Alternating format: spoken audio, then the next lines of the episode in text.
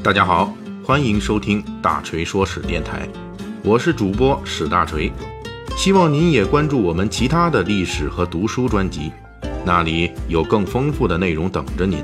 您也可以关注我的微信公众号“大锤说史”，在那里您可以伴着文字听我的声音。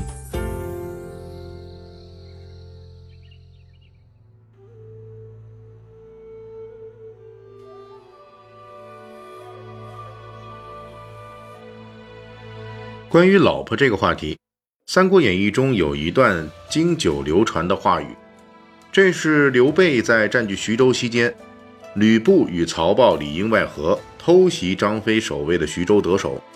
张飞跑回去见刘备，因为刘备老婆孩子被吕布一勺烩给抓住了，张飞很羞愧，在刘备面前拔剑要自刎。刘备上前阻止张飞时，说了下面这段话：“古人云。”兄弟如手足，妻子如衣服。衣服破尚可缝，手足断安可续？吾三人桃园结义，不求同生，但愿同死。今虽失了城池家小，安忍叫兄弟中道而亡？这段话就成了刘备歧视妇女的铁证。其实那两句极为露骨的话“兄弟如手足，妻子如衣服”，不是刘备发明的，是刘备援引的古人名言。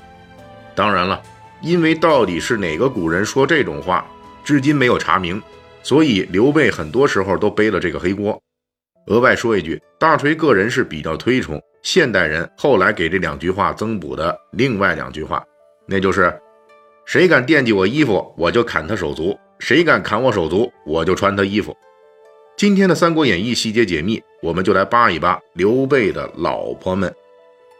应该说，历史上的刘备老婆这个职位属于比较高危的职业。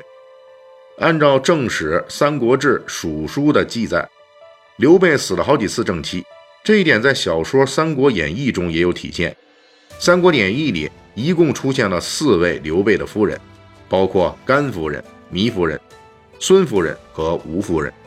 这里面结局比较理想的只有吴夫人，其余三位都不咋地。甘夫人在荆南时期病死了，糜夫人跳井身亡，孙夫人跑回了东吴。《三国演义》在刘备老婆的人数上明显参照了正史《三国志》的记载。正史《三国志》里记录的刘备夫人就是上边这四位，也就是甘、糜、孙、吴这四位。刘备的老婆无论是正妻还是妾室，下场都不太好，其实都跟刘备早期寄人篱下、颠沛流离的军事生涯有关。比如现在的历史研究者就公认，刘备至少有过五位夫人。肯定有读者朋友们要问了：大锤，你刚刚不是说正史记载刘备夫人只有四个人吗？怎么现在又出了一第五个呢？这是因为这第五位是刘备的第一任正妻，应该是首位刘备夫人。大锤只能称呼她为倒霉蛋夫人。这里必须强调一下啊，大锤这么说并不是在调侃这位可怜的首位刘备夫人。而是这位真的是倒霉，比后面那四位留下姓氏的夫人还倒霉，而且他连名字都没留下来。大锤对他抱有极大的同情。之所以用倒霉蛋来称呼，只是为了方便列位读者听友们理解，这位倒霉蛋夫人在正史中只出现过一次，而且还是倒霉的事情，那就是正史记载，公元一百九十六年，吕布夺占刘备控制的徐州，第一次掠夺了刘备的妻子。之所以说这是第一次，是因为之后吕布跟刘备讲和，把首任倒霉蛋夫人和孩子还给了刘备。随后刘备在曹操的支持下兵进小沛，又跟吕布发生冲突。吕布派部将高顺击败刘备，把刘备的妻子又给抓了第二次。我们所熟悉的甘夫人、糜夫人，就是在第一次和第二次之间嫁给刘备的，所以第一次被吕布抓，他俩没赶上。但是第二次被吕布抓，糜夫人应该是赶上了，甘夫人呢还不太确定。在正史中，糜夫人应该是正妻，而甘夫人才是妾。当时刘备第一任倒霉蛋妻子被抓以后，刘备逃亡到广陵海西一带。当时富豪当地的富豪糜竺觉得刘备以后有前途，是未来可抱的一条大腿，于是就贡献美妹一名，也就是糜夫人了。还有好多的人马呀、钱财呀，成功加入了刘备的创业团队。请注意啊，这时候刘备的第一任夫人倒霉蛋还在吕布手里没放回来呢。拥有原始股份的糜夫人当然顶替了刘备第一夫人的空位置。不过大锤在前文已经说了，刘备第一夫人这是一个要命的高危行业。随后，糜夫人应该作为刘备的正妻，在公元一百九十八年又被吕布给抓了一次。这次直到曹操攻灭吕布才脱险，被曹操还给了刘备。糜夫人此后就杳无消息，估计也很早就去世了。被吕布抓了两次，这还只是刘备的老婆们倒霉经历的开端。估计罗贯中也嫌刘备老婆们被抓的次数太频繁，在写作《三国演义》时，把吕布公元一百九十六年、一百九十八年两次抓获刘备妻室的事件缩水成了一次。如果大锤是罗贯中的话，也会经典的。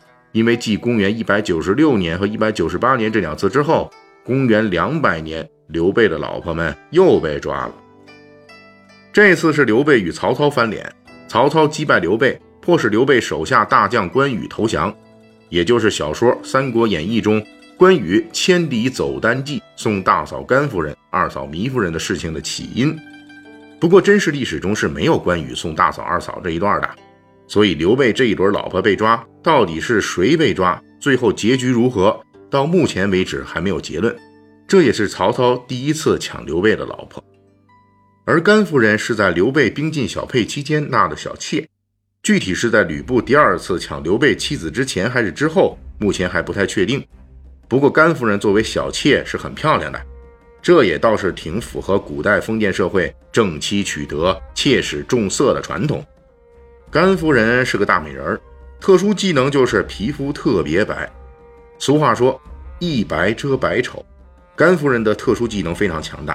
据说晚上刘备抱着美女小甘进帐的时候，隔着窗户，外人都能看到刘备房子里有一团月下白雪，这属于白到发光的特殊技能。当时有人送给刘备一尊三尺高的白玉人儿。也就是我们现在说的人偶手办一类的东西。此后呢，刘备的爱好那就拓展了，晚上需要抱着甘夫人和白玉手办一起睡觉。据说就是为了要研究一下甘夫人和这白玉手办哪个更白一些。当然了，甘夫人虽然是美色妾室，但是为人却是正直的。他批评刘备这种玩手办的行为属于玩物丧志，刘备就把白玉人给撤掉了。关于这段情节，大锤严重怀疑金庸金大侠的《天龙八部》中的借用了这个桥段，只不过把这段正气凛然的剧情给戏剧化了，变成了无崖子雕刻了一尊仿真度极高的白玉手办之后，最终移情别恋，爱上了手办，而不去爱原装老婆李秋水了。甘夫人又漂亮又正直，而且最重要的是，刘备的正妻经常死亡。甘夫人又生了刘备的正牌继承人刘禅，因此甘夫人的地位后来水涨船高。虽然甘夫人本人在赤壁战后公元二百零九年就病死了，但是还是能在死后被追认皇后，还跟刘备合葬。当然，甘夫人能坚持到最后得到这一点安慰，还要感谢赵云。公元二百零八年，曹操与刘备的长坂坡之战中。刘备手下大将赵云集结了历史上枪兵的全部幸运，在长坂坡万军之中公然开挂，救出了甘夫人和阿斗，成功阻止了曹操第二次抢刘备老婆。甘夫人死后，刘备的其他夫人也没在正史中露面，估计很可能是被曹操抓了没放回来。孙权就送妹妹来了，这就是孙夫人。这个孙刘联姻属于标准的政治婚姻，利益交换。后来，孙夫人在刘备攻占益州的时候就跑了。关于孙夫人和这个《三国演义》中的一些瓜葛，大锤会在后面来专门讲述。孙夫人跑路了之后呢，刘备的正妻位置又空出来了。这次来填坑的谁呢？益州本土的旧人，刘璋的兄弟刘茂的魏王人，寡妇吴氏。考虑到吴氏家族在刘璋统治时期的规模势力。刘备这一次娶寡妇的政治联姻因素也不小。这位吴夫人吴皇后跟刘备生活的时间不到十年，刘备死后又寡居了二十二年。除了正史上记载的四位夫人之外，以及刘备的倒霉蛋第一任妻子，刘备至少还有两个嫔妃，也就是刘备另外两个儿子刘永、刘礼的母亲。这两位女性跟第一位倒霉蛋正妻一样，连名字都没留下来。也就是说，正史上提到的刘备的老婆，有名字的、没名字的，加在一起，一共至少七个人。目前来推测，刘备在称帝之后。后宫皇后、妃子加在一起也不会超过十二个人，这是因为后来刘禅即位，想扩充后宫，董允前去劝谏阻止。董允的理由就是天子后妃总数不能超过十二，估计刘备也不会突破这个规矩。因此，从老婆人数规模上来看，刘备比曹操、孙权都要少。感谢大家的收听和对大锤一如既往的厚爱。如果您手头富裕呢，可以给我打个赏，咱一亿不嫌多，十万不嫌少，好让大锤早日实现人生的小目标。